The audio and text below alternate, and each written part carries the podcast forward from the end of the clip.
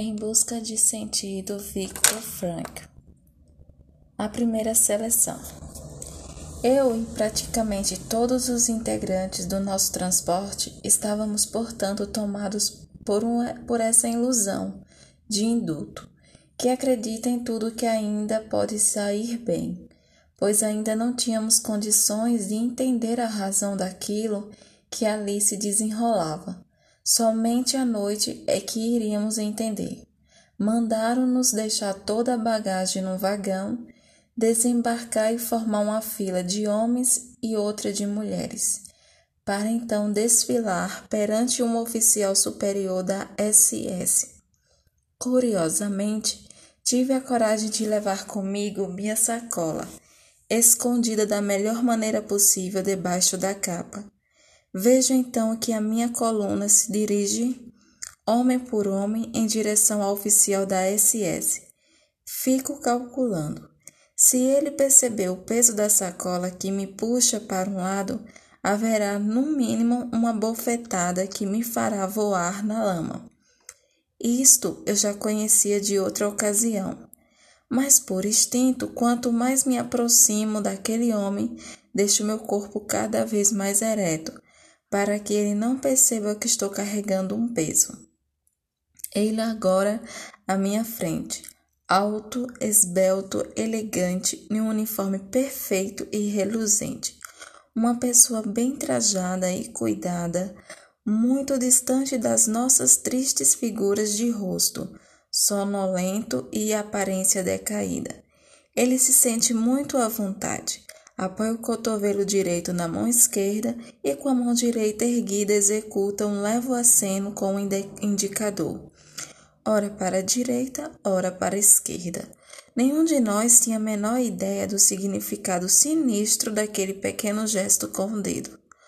Ora para a esquerda, ora para a direita e com frequência muito maior para a direita. Chego a minha vez. Alguém me sussurrou que para a direita, olhando da nossa direção, ia-se para o trabalho, para a esquerda, para um campo de doentes incapacitados para o trabalho. Simplesmente deixo os fatos acontecerem. É a primeira vez que faço isso, mas tomarei essa atitude muitas vezes de agora em diante. Minha sacola me puxa para a esquerda, mas eu me aprumo e fico ereto. O homem da SS me olha criticamente, Parece hesitar e põe as duas mãos dos seus membros. Faço um esforço para assumir uma postura do tipo militar. Fico firme e ereto. Lentamente ele faz girar os meus ombros e lá me vou para a direita. À noite ficamos sabendo o significado desse jogo com o um dedo indicador. Era a primeira seleção. A primeira decisão sobre ser ou não ser. Para a imensa maioria do nosso transporte, cerca de 90% foi a sentença de morte. Ela foi levada a cabo em poucas horas. Quem era mandado para a esquerda manchava diretamente da rampa da estação para um dos prédios do crematório, onde, segundo me contaram, pessoas que ali trabalhavam haviam letreiros de diversas línguas europeias que caracterizavam o prédio como casa de banhos.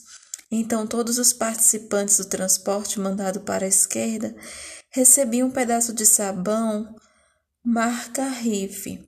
Sobre o que desenrolava ali em diante, possa calar-me. Depois de relatos mais autênticos, já, torna, já o tornaram conhecido.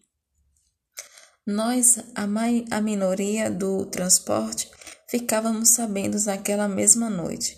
Perguntei a companheiros que já estava há mais tempo no campo de concentração, onde poderia ter ido para meu colega amigo P. Ele foi mandado para o outro lado? Sim, respondi. Então podes vê-lo ali, disseram. Onde? Uma mão aponta para a chaminé distante algumas centenas de metros da qual, sob assustadora alta labareda pelo imenso e cinzento céu polonês, para se extinguir em tenebrosa nuvem de fumaça. O que há ali? Ali o teu amigo está se extinguida.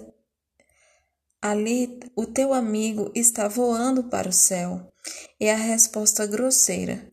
Continuo sem entender, mas logo começo a compreender e assim que me inicio no assunto. Tudo isto já contei por antecipação. Sob o ponto de vista psicológico, ainda tínhamos um caminho muito longo a percorrer, desde o alvorecer na estação até adormecermos pela primeira vez no campo de concentração. Nossa coluna foi obrigada a correr desde a estação, escoltada por um pelotão de guarda SS com um fuzil engatilhado, passando pelos corredores de arame farpado, carregando a alta tensão, até o banho de desinfecção, para nós eleitos da primeira seleção, ao menos um banho real. Mais uma vez era alimentada a nossa ilusão de induto. A SS até parecia muito afável, mas logo percebemos que, er que eram agradáveis conosco enquanto vi viam relógios em nossos pulsos, para que o tom muito cordial nos persuadir a entregá-los, já que qualquer forma teríamos que entregar tudo o que ainda tínhamos conosco. Cada um de nós pensava consigo mesmo, perdido por perdido, se essa pessoa relativamente amigável recebeu o relógio em caráter particular, por que não? Quem sabe um dia poderá prestar-me algum favor.